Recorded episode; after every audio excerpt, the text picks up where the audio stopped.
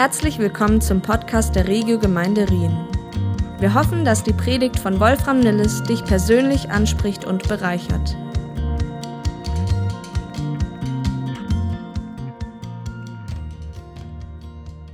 Und während wir das Lied gesungen haben, es gibt ja fast kein Lied, was besser zu dieser ganzen Serie passt, auch über Josef, uh, the Waymaker, the Miracle Worker. Das äh, hatte ich den Eindruck, oder dass wir gerade dann, wenn wir es auch nicht erleben oder nicht spüren im Moment, dass Gott am Wirken ist, dass das trotzdem Tatsache ist. Und dass auch Gott für dich in deiner Situation der Miracle Worker ist. Dass er Wunder tut, dass er der Waymaker ist, dass er einen Weg, ich finde das so spannend, dass Jesus von sich sagt, ich bin der Weg.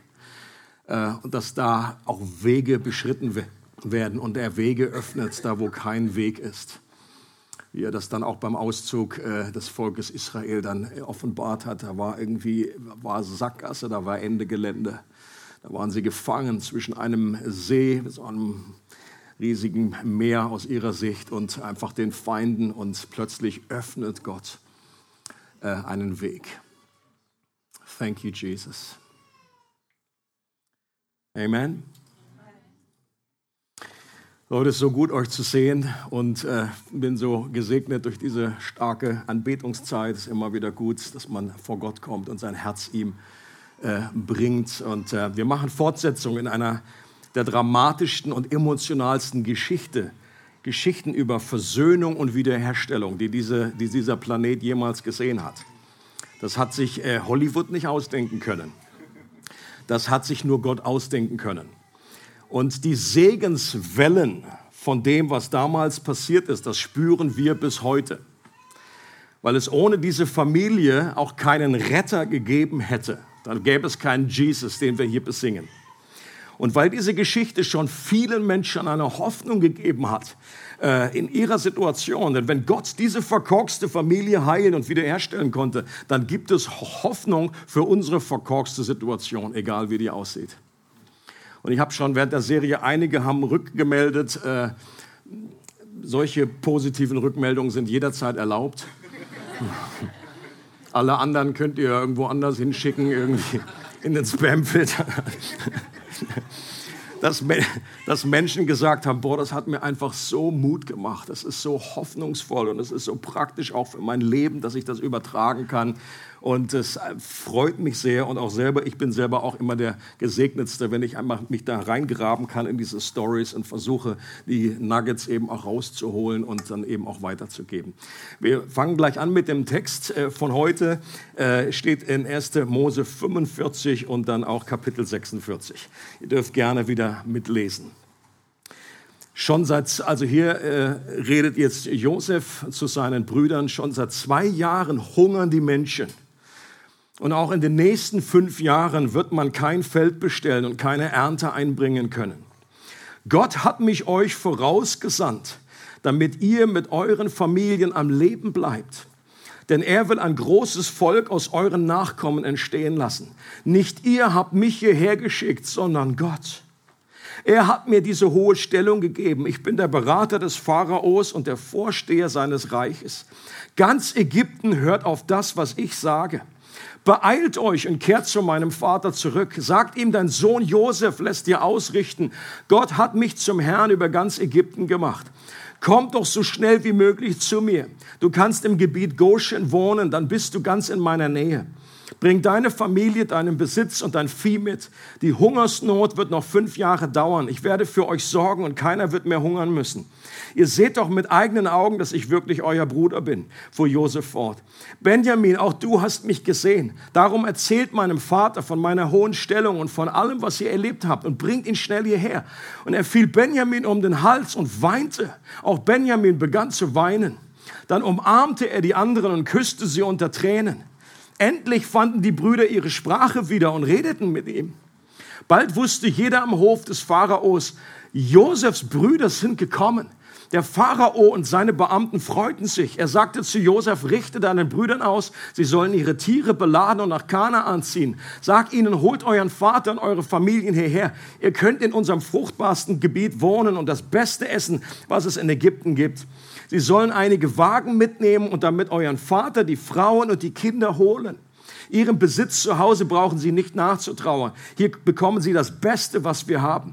Josef gab seinen Brüdern die Wagen und Verpflegung für die Reise. Jedem schenkte er ein schönes Gewand. Nur Benjamin gab er fünf Gewänder und 300 Silberstücke.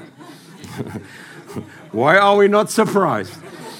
Seinem Vater schickte er zehn Esel mit den besten Waren Ägyptens sowie zehn Eselinnen mit Getreide und anderen Nahrungsmitteln für die Reise. Dann sandte er seine Brüder los und ermahnte sie, macht euch keine Sorgen und streitet nicht unterwegs. Sie traten, so traten sie die Heimreise an. Kaum waren die Brüder bei ihrem Vater angekommen, da riefen sie, Josef lebt. Er ist sogar Herrscher über ganz Ägypten. Jakob war wie betäubt. Er glaubte ihnen kein Wort. Sie bestürmten ihn und erzählten alles, was Josef ihnen aufgetragen hatte. Sie zeigten ihm die Wagen, die Josef geschickt hatte, um ihn zu holen. Da kam wieder Leben in ihn. Tatsächlich, mein Sohn Josef lebt noch, rief er. Ich will zu ihm und ihn sehen, bevor ich sterbe. Jakob packte seinen ganzen Besitz zusammen und machte sich auf den Weg.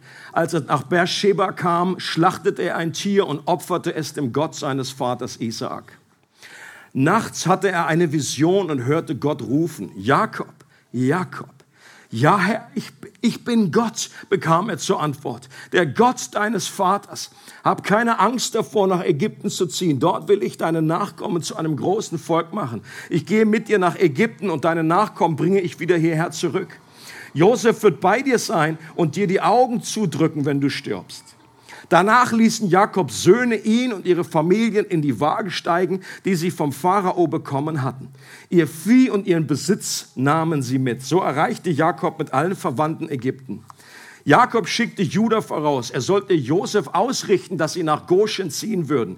Josef ließ sofort seinen Wagen anspannen und fuhr ihnen entgegen. Er fiel seinem Vater um den Hals und weinte lange. Und Jakob sagte, jetzt bin ich bereit zu sterben. Ich habe dich gesehen und weiß, dass du lebst.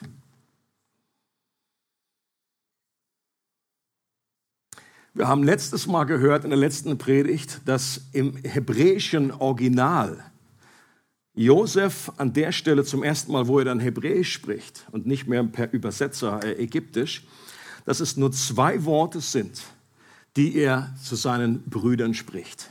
Ani Josef. Ich bin Josef.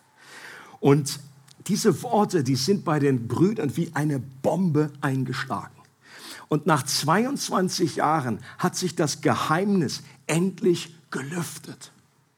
Und diese immense Spannung, die man ja schon beim Lesen allein merkt, sie entlädt sich unter gewaltigen Emotionen. Josef tut wirklich alles, um den Brüdern zu helfen, nicht am Scham und Selbstvorwürfen zu ersticken und die Vergebung auch selber anzunehmen, die Gott und Josef ihnen schon gewährt haben. Es ist eines zu wissen, dass man, dass, dass Vergebung da ist. Vielleicht hat dir das jemand auch zugesprochen. Vielleicht hat Gott dir das zugesprochen oder irgendjemand anders. Aber dass sich auch das anzunehmen, das zu glauben, ist nochmal eine andere Sache. Und Josef hilft ihr und er macht alles möglich, damit die sich selber vergeben können. Und Josef wiederholt auch nochmals das Geheimnis, das ihn dazu befähigt hat, nicht als verbittertes Häufchen Elend zu enden, sondern mit seiner Vergangenheit, mit seiner Familie und auch mit Gott versöhnt zu leben. Und dieses Geheimnis würde auch den Brüdern und der restlichen Familie helfen. Und zwar, Josef ist davon überzeugt, dass die Tatsache, dass er in Ägypten gelandet ist, nicht in letzter Konsequenz auf die äh, Bevorzugung, die Selbstverliebtheit, die Eifersüchteleien, den Hass und die sündigen Entscheidungen innerhalb der Familie zurückzuführen sind. Sondern dass hinter all dem noch eine wichtigere, geheimnisvollere Realität steckt, und zwar Gott selbst. Und deshalb sagt Josef, dass es letztendlich nicht die Brüder, sondern Gott war, der ihn dorthin vorausgeschickt hat, weil er einen verborgenen Plan verfolgte. Hier nochmal diese Stelle, Vers 7. Gott hat mich euch vorausgesandt, damit ihr mit euren Familien am Leben bleibt, denn er will ein großes Volk aus euren Nachkommen entstehen lassen. Nicht ihr habt mich hierher geschickt, sondern Gott. Leute, die Situation ist ja absolut dieselbe, die hat sich nicht verändert. Aber die Perspektive ist eine komplett andere. Wenn Josef nicht diese Sicht, diese Perspektive bekommen hätte, dann wäre er, ich habe eben so eine verbitterte Qualle irgendwie am Strand von Ägypten irgendwie gelandet und hätte sich da selber bemitleidet. Sein Leben wäre vorbei gewesen. Diese, diese, das ist einfach zu schmerzhaft. Aber zu wissen, ja, das waren ganz echte Fälle, das war Schuld, das war alles nicht richtig. Aber hinter all dem, hinter dem oder unter diesem ist eine andere Realität. Gott hat all das benutzt und Gott ist derjenige, der sein Plan war nie in Gefahr. Die ganze Zeit wurde sein Plan erfüllt. Und das war der Lifesaver für Josef. Und ich persönlich finde es faszinierend, dass es gerade die so umstrittene Wahrheit der Vorhersehung Gottes ist, die Josef eine neue und heilsame Perspektive für sein Leben gibt. Ich bin persönlich überzeugt, dass dieselbe Perspektive auch für unser Leben von grundlegender Bedeutung ist, damit wir versöhnt leben können, damit Scham und Schuld über vielleicht falsche Entscheidungen, die wir getroffen haben, uns nicht lähmen, sondern unsere Seele von Hoffnung erfüllt wird, so wie der Sauerstoff unsere Lungen erfüllt. In der Bibel sind oftmals die kostbarsten Wahrheiten die am meisten umstrittenen. Ist euch das schon mal aufgefallen? Ich glaube, dahinter ist ein System. Und das ist ja auch eine gute Strategie. Wenn ich der Feind Gottes wäre, dann würde ich das genauso machen. Die kostbarsten Wahrheiten einfach so äh, zu, zu verwirren, die einfach ein paar Theologen zu geben, dass sie so lange drüber quatschen und sich darüber austauschen, bis einfach nichts Erbauliches mehr über ist. Und ihr kennt vielleicht das berühmte Buch äh, eben Dienstanweisung an, an einen Unterteufel äh, von C.S. Lewis und wo so ein Oberdämon, Oberteufel den, den Untergebenen sagt, jetzt geht einfach, jetzt verwirrt, verwirrt. Äh, lass die einfach quatschen darüber. Die können einfach mit Doktor, Doktorarbeiten schreiben hin und her und die eine Seite äh, und, und, und vor allen Dingen helft ihnen, helft ihnen, nur die negative Seite der Medaille dieser Wahrheit zu betrachten. Das Typische in dieser, wenn es um die Vorhersehung Gottes, um Gottes Erwählung, wenn es darum geht, dass Gott Pläne hat, die er verwirklicht, um Gottes Souveränität, dann kommt sehr oft, ja, aber das ist doch, die Freiheit des Menschen wird doch dann eingeengt oder die, hat doch gar keine Verantwortung. Wenn Gott das war, dann sind doch die, die, die Brüder alle raus aus dem Schneider oder das ist doch unfair. Das sind also die Klassiker. Da kann ich schon vorher, bevor ich anfange, kann ich schon die fünf Punkte Punkte äh, an die Tafel schreiben und sagen, Tete, das denkt ihr jetzt, right? Und alle so, ja, genau. Und wie gut, dass Josef noch nicht die theologischen Schubladen und Grabenkriege mitbekommen hat, denn ihn haben diese Wahrheiten das Leben gerettet. Calvin kam erst viel später. Josef sagt, wer ist Calvin? Und Leute, es ist nicht, es ist nicht entscheidend, was ein Calvin gesagt hat, es ist wichtig, was die Bibel sagt.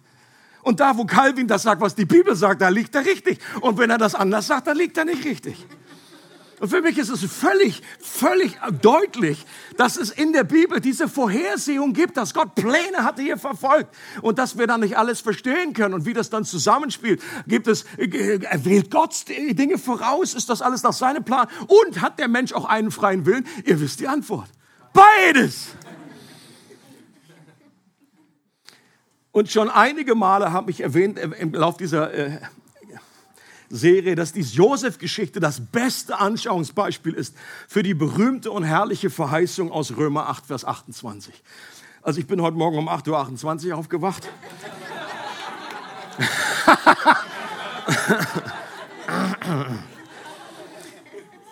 Und äh, da habe ich einfach noch mal, musste ich gar nicht nachgucken, was da steht. Das, den kannte ich noch.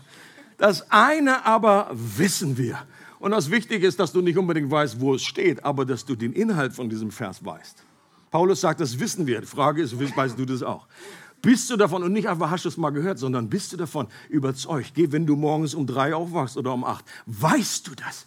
Denn äh, wir wissen aber, wer Gott liebt, dem dient alles, was geschieht, zum Guten. Alles, was geschieht, zum Guten. Also Herbstmesse, alles, was geschieht, im Guten. Und nicht die positiven Dinge alleine. Das ist ja easy. Ist, da, da, hätte Paulus hätte sich die, die, Tinte sparen können. Das, das, das versteht jeder Sepp. aber auch die schwierigen, die harten, die, die, die, Dinge, die Dinge einfach, was die Brüder alles verbockt haben.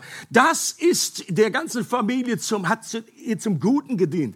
Das gilt für alle, die Gott nach seinem Plan und Willen zum neuen Leben erwählt hat. Und die positive Frucht dieser Wahrheit, die sehen wir daran, was sie im Herzen von Josef an Veränderungen gebracht hat. Jemand, der noch Bitterkeit in seinem Herzen pflegt oder auf Vergeltung aus ist, der würde nicht so reagieren wie Josef. Und das lesen wir auch noch mal hier, äh, Verse 14 bis 15. Er fiel Benjamin um den Hals und weinte. Auch Benjamin begann zu weinen, dann umarmte er die anderen und küsste sie unter Tränen. Dass er Benjamin umarmt, das ist nicht, nicht schwierig zu verstehen der hat ja auch nichts verbockt, der war damals viel zu jung.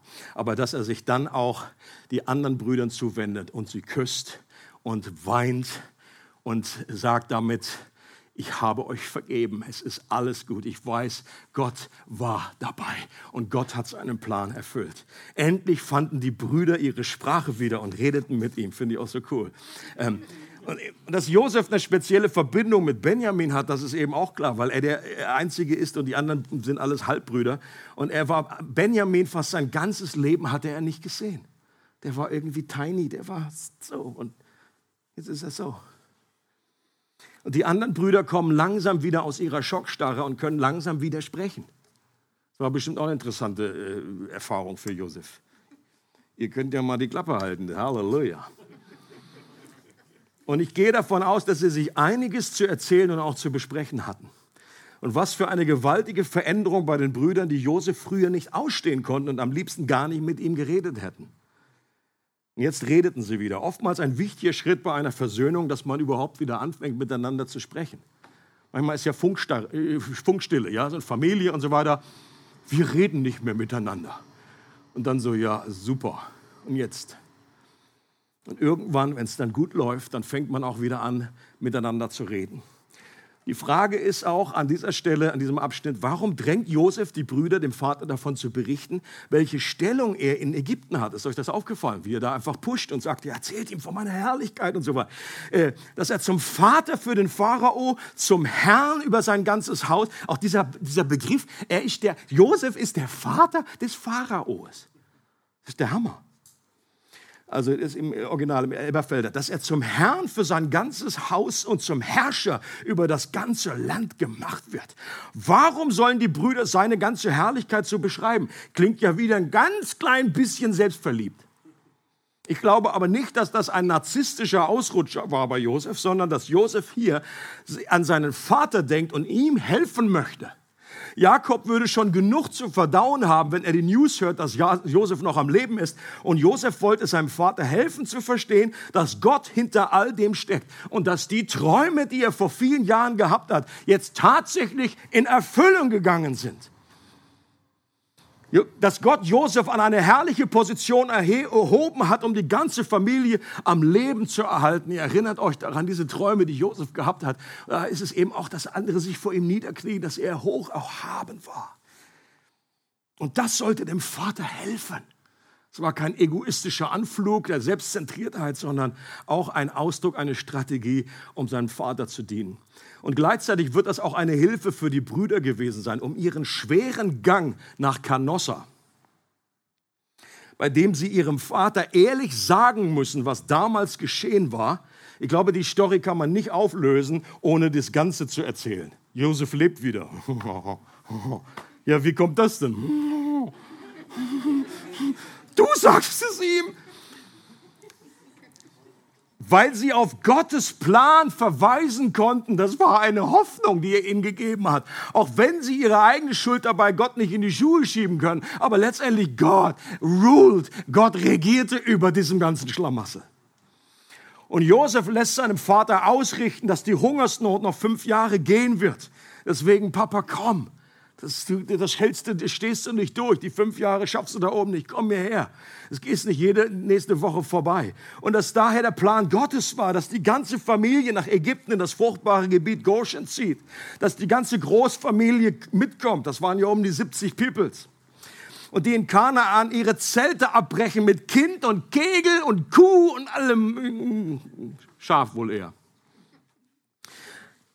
Auch der Pharao ist super großzügig und unterstützt sein Anliegen, bestimmt weil er Josef so viel zu verdanken hat dass der Pharao nicht irgendwie genau in der Hungersnot auch umgekommen ist. Er, er wusste, das ist der, der, sein Vater, eine Vaterfigur für ihn. Pharaonen waren damals eben auch sehr jung, vielleicht war der eben auch äh, recht jung. Der Pharao sagt, setzt sogar noch einen drauf und sagt, ich will euch das Beste des Landes geben. Das Fett des Landes. Das war nicht so Weight Watcher Strategie. Da war das hier jetzt mal richtig Bacon. Mit anderen Worten, ihr werdet mehr als genug versorgt sein. Er hat ihnen sogar eine ägyptische Limo zur Verfügung gestellt. Mehrere Limos. Also früher hießen die einfach Kutschen, aber das war halt die Entsprechung. Wagen für die beschwerliche Reise. Und falls ihr irgendetwas nicht mitnehmen und zurücklassen müsst, dann denkt daran, dass ihr hier alles erstattet bekommt und ich euch versorgen werde. Was für eine Botschaft, die sie dem Vater überbringen konnten. Und so schickt Josef seine Brüder wieder nach Hause, um seinen Vater und die restliche Familie zu holen. Und er gibt ihnen Proviant für den Weg mit. Er kleidet sie neu ein, gibt jedem ein neues Gewand. Habt ihr gelesen? Benjamin gibt er nicht nur eins, sondern fünf. Das habt ihr gelesen, weil ich die Reaktion gehört habe und außerdem noch 300 Silbermünzen obendrauf. Ich weiß selber nicht, ob das damals noch mal eine kleine Prüfung war äh, von Josef, die er noch mal reingeschmissen hat, um den aktuellen Level, den Stand der Eifer, des Eifersuchtsthermometers der Brüder irgendwie zu checken. Einfach nur mal, einfach mal die Temperatur fühlen, so. Aber ich persönlich gehe davon aus, dass alle Brüder sich in dem Moment mehr als beschenkt gefühlt haben. Weil die waren froh, dass sie am Leben waren. dass die nicht alle abgeschmokst wurden, dass sie nach Hause gehen konnten, dass du bist Josef, wir haben unseren Bruder wieder, dass der ihn vergeben hatte, meine Güte, ist so die fünf gut geschenkte, fünf Mäntel, 300 Silberstücke, what the heck. Und trotzdem ist es, glaube ich, kein Zufall, dass wieder ein Mantel, ein Kleidungsstück und Silber erwähnt wird, nachdem ein bunter Mantel und auch Silber 22 Jahre zuvor auch eine große Rolle gespielt haben. Vielleicht wollte Josef einfach ein Zeichen setzen, dass da, wo die Sünde mächtig geworden ist, die Gnade noch viel, viel mächtiger geworden ist. Ja, manche, es gibt äh, die Zahl fünf. ich will es nicht überstrapazieren, aber manchmal ist die Zahl fünf eine, eine, eine Zahl, ein, ein, ein Symbol für die Gnade Gottes in der Bibel. Man muss immer ein bisschen aufpassen, dass man das nicht über, überstrapaziert und alles da reinliest und hier viereinhalb das und dann kommst du nach dann Hogwarts und so.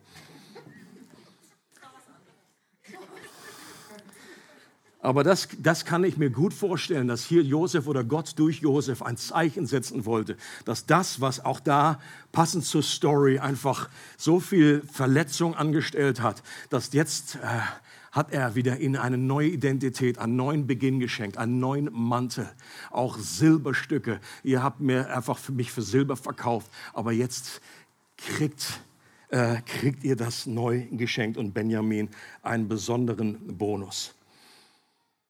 Josef schickt seinem Vater außerdem noch Esel mit, die voll beladen waren mit dem Besten des Landes und mit Getreide und Brot und Proviant für die Reise. Er hat an alles gedacht. Und er gibt seinen Brüdern noch einen weisen Rat mit auf den Weg. Sorgt euch nicht und streitet nicht untereinander. Das kann man hier beides übersetzen. Also habt keine Angst, sorgt euch nicht oder hört auf euch zu streiten. Das ist auch hier beides möglich in der Übersetzung. Und Josef kannte ja seine Pappenheimer. Und er wusste genau um die Versuchung, dass sie wieder in alte gewohnte Muster fallen, sich gegenseitig die Schuld in die Schuhe schieben. Dass Ruben wieder mal sagt, also jetzt der Ruben in der Geschichte, nicht unser Ruben, dass der wieder sagt, siehst du, ich hab's euch damals gesagt, dass wir das nicht machen sollen mit Josef. Also ich sag's dem Vater nicht. Oder dass dann ein anderer Bruder, vielleicht ein Simeon sagt, ja, aber du hast doch vor Josef ausgeplappert, dass wir noch einen anderen Bruder haben. Du sagst es ihm doch. Oder dass sie in Benjamin jetzt wieder ein neues Opfer finden, das gemobbt wird. So nach dem Motto, also hier diesen extra, die extra, äh, deine extra Kleider, die kannst du selber tragen, die kommen nicht auf meinen Esel. Der Herr Asterix hat ja fünf bekommen. Oder weil der auch etwas pummeliger war als die anderen, weil der musste die letzten Tage ja fünfmal so viel fressen wie die anderen. Das sind alles so mögliche Gründe, dass man dann vielleicht doch irgendwie wieder gemobbt wird und das Opfer ist in der Bruderschar. Und je mehr sie sich von Ägypten entfernten und ihrer Heimat Kanaan nahten, umso unausweichlicher kam der gefürchtete Moment näher, in dem sie sich ihrem Vater offenbaren mussten. Und das würde sehr demütigend sein. Aber Josef er ermutigt sie, dass sie sich nicht von der Angst und der Sorge überwältigen lassen und darauf vertrauen sollen, dass Gott auch für diese Situation einen Plan hat. Und tatsächlich lief dieses Coming Out beim Vater zu Beginn nicht so ganz rund. Ich kann mir gut vorstellen, also hier in dem Text so war jetzt von der Entfernung gerufen haben, so, Josef lebt! Also ich glaube nicht, dass das so gelaufen ist. Ich glaube, das ist die Zusammenfassung. Das ist irgendwie so, was sie unter, unterm Strich gesagt haben. Also ich kann mir gut vorstellen, dass sie sagen, ey, ich, ich schaffe das nicht, geh du rein. Ich weiß nicht, ob der eine Herzattacke kriegt, ob das, geh, mach du das. Und dann, nee, du. Und dann der eine irgendwie gesagt, Papa, ähm, du erinnerst, Josef, du erinnerst dich die Josef, dein Sohn, die Sache ist die, er lebt und wir sind ihm begegnet und er ist der Mann, mit dem wir in Ägypten geredet haben. Er ist der Herrscher über ganz Ägypten. Sein Herz, das war die, von Jakob, sein Herz war die letzten Jahre wegen dem Schmerz und der Trauer so verhärtet, so zugemauert, dass er diese Botschaft in dem Moment gar nicht an sich ranlassen konnte. Er glaubte ihnen eigentlich nicht. Also wie tragisch ist das in dieser Situation hier? Die Lüge, dass Josef damals gestorben ist, das hat er geglaubt. Und jetzt hört er die Wahrheit und das glaubt er nicht.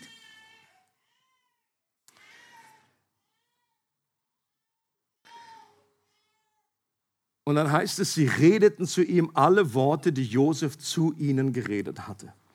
Und ich bin überzeugt, dass sie ihm dann die ganze Geschichte erzählt haben mit allen Höhen und Tiefen, dass sie rein klaren Tisch gemacht haben. Äh, und ich gehe auch davon aus, dass Jakob irgendwie auch immer eine Ahnung hatte.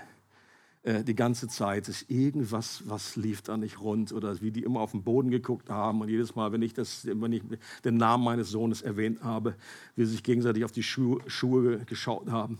Und dann hört er, wie Gott aus ihrem riesigen Minus ein Plus gemacht hat und dass auch Josef ihnen vergeben hatte und davon überzeugt ist, dass es letztendlich Gott selbst war, der Josef nach Ägypten vorausgeschickt hat, damit die ganze Familie überlebt.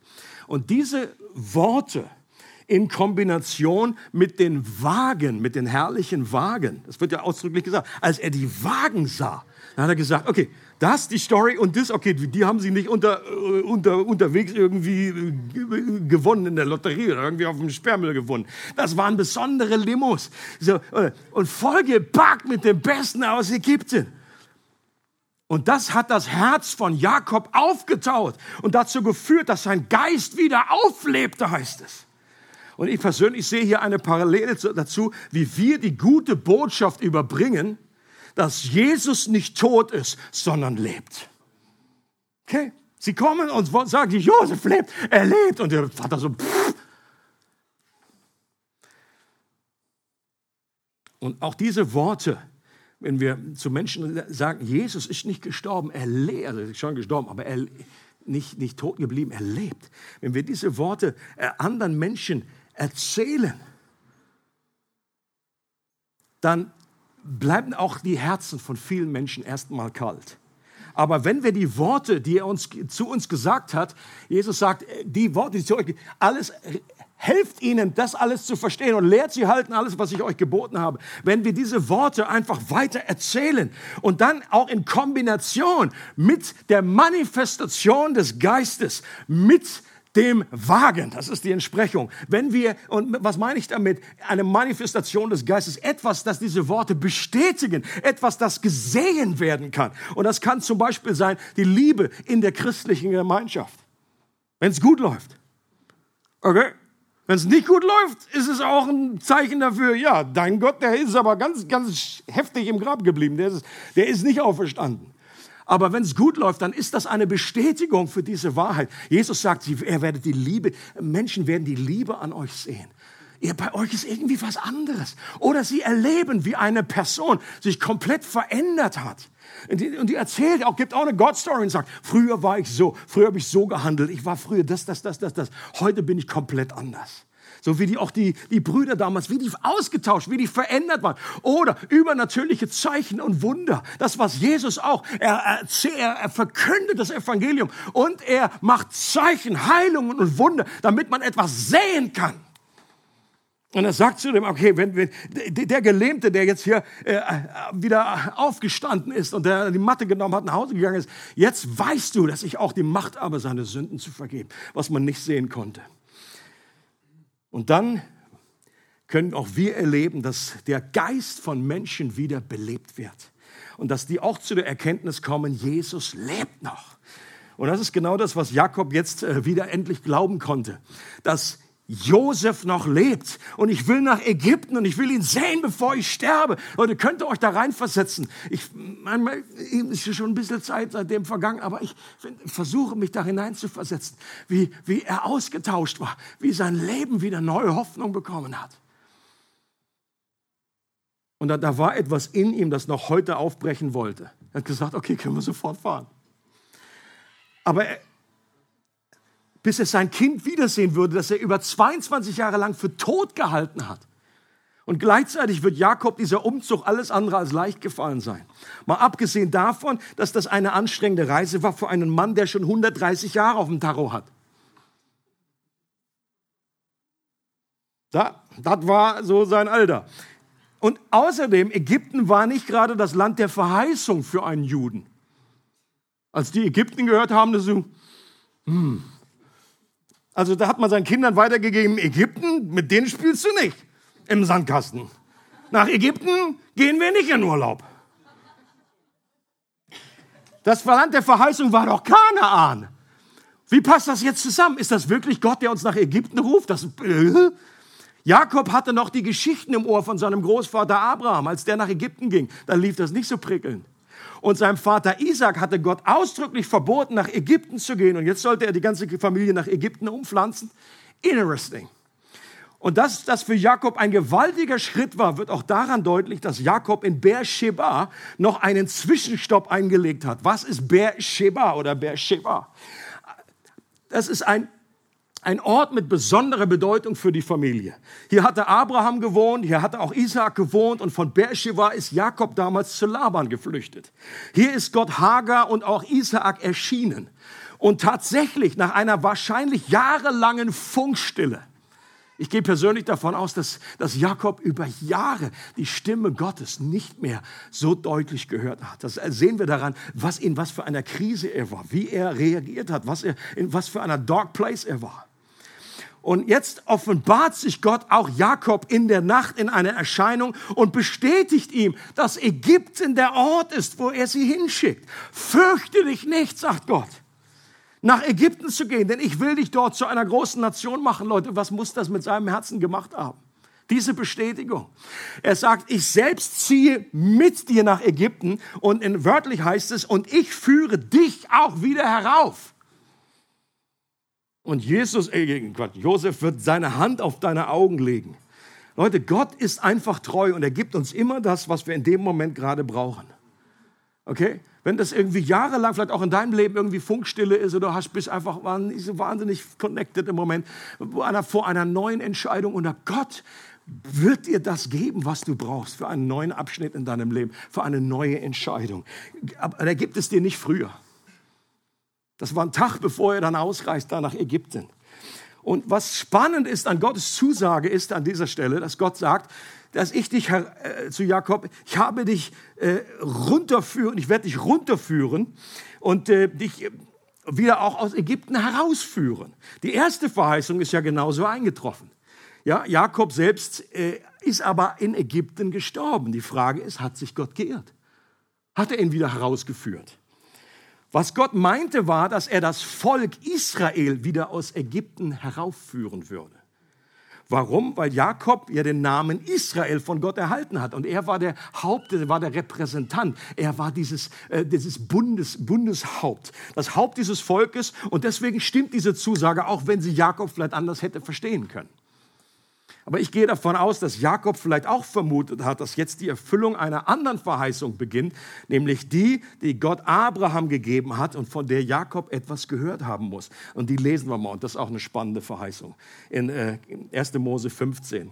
Da sagte Gott zu ihm, zu Abraham, ich vertraue dir jetzt etwas an, das in der Zukunft geschehen wird.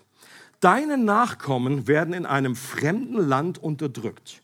Sie arbeiten dort als Sklaven. 400 Jahre lang. Aber ich werde das Volk bestrafen, das sie dazu gezwungen hat. Mit großen Reichtümern werden sie von dort wegziehen. Nach vier Jahrhunderten kehren sie in das Land Kanaan zurück. Und vielleicht war das auch ein zusätzlicher Punkt, der Jakob Sorge bereitete und zögern ließ, nach Ägypten zu ziehen. Der hatte davon gehört. Sein Opa hat ihm davon erzählt. Sein Vater hat ihm davon erzählt. Und ich finde es faszinierend, dass an dieser Stelle eine Vorhersehung in der Vorhersehung entdeckt werden kann. Okay, wenn Gott einen Plan verfolgt, dann steckt dahinter wieder ein anderer Plan und noch ein anderer Plan. Das ist wie diese Babuschka-Puppen aus Russland. So. Ja, wir haben hier die Expertin. Matrioschka. Also, ihr macht so eine Puppe auf, da steckt eine andere Puppe drin. Und da in der Puppe steckt noch eine Puppe. Wenn Gott einen Plan hat, dann ist das nicht nur um eine Ecke, sondern er hat dann noch eine Ecke und noch und noch und noch einen Plan. Gottes Vorhersehung war, dass Josef nach Ägypten vorausgeschickt wird, damit die Familie am Leben bleibt und nicht verhungert. Das war ja etwas sehr Positives. Das, ist, war, eine, das war so eine Smiling, so eine, so eine, so eine fröhliche Mammutschka-Dingspuppe. Und eine weitere Vorhersehung war, dass Gott in Ägypten aus der Großfamilie die damals 70, ungefähr 70 People war, eine ganze Nation macht, als sie dann später auszieht, 400 Jahre später, waren das ein oder zwei oder drei Millionen Peoples.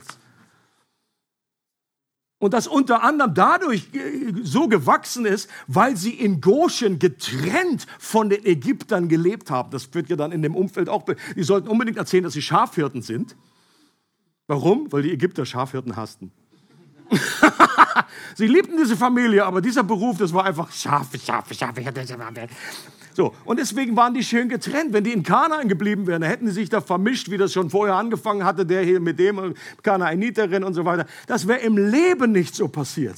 Und außerdem kam es dann dazu, dass der nächste Pharao einer, oder bald, die, die kannten dann Josef nicht mehr. Und dann haben sie das ganze Volk versklavt. Und das plötzlich, und das, die eigentlich die, die positive Vorhersehung, ist plötzlich umgedreht. Plötzlich war das nicht so happy clappy. Plötzlich waren sie versklavt und das über 400 Jahre lang.